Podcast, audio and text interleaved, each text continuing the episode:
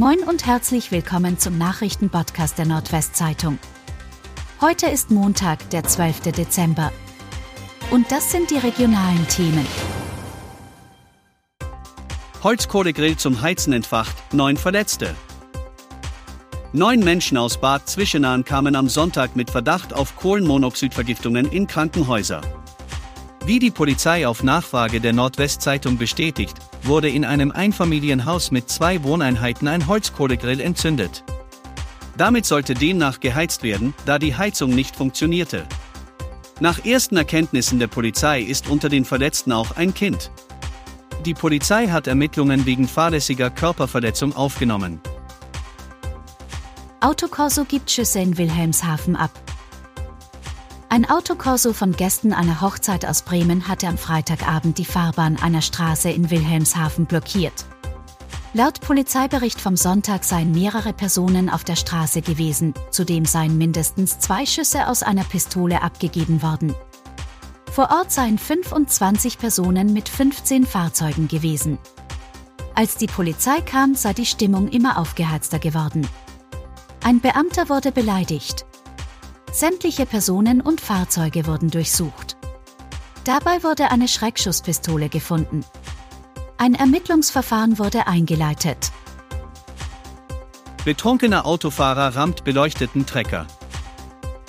Der 74 Jahre alte Fahrer eines weihnachtlich beleuchteten historischen Traktors ist am Samstagabend in Essen im Kreis Kloppenburg bei einem Auffahrunfall schwer verletzt worden.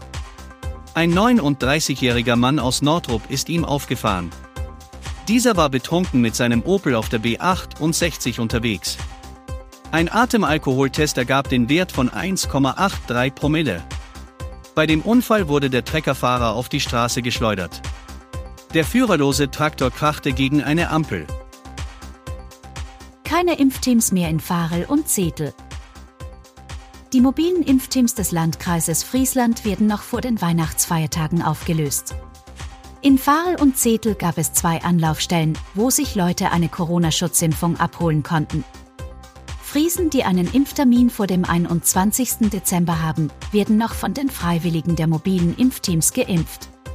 Danach müssen sie ihren Hausarzt aufsuchen.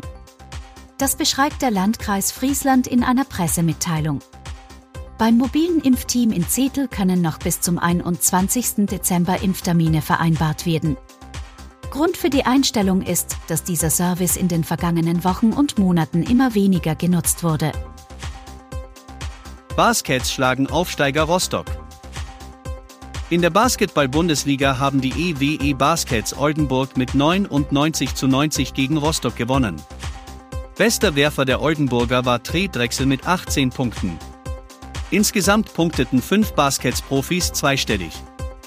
Für Rostock-Trainer Christian Held sowie Vater und Co-Trainer Ralf Held war es die erste Rückkehr an die alte Wirkungsstätte. Und das waren die regionalen Themen des Tages.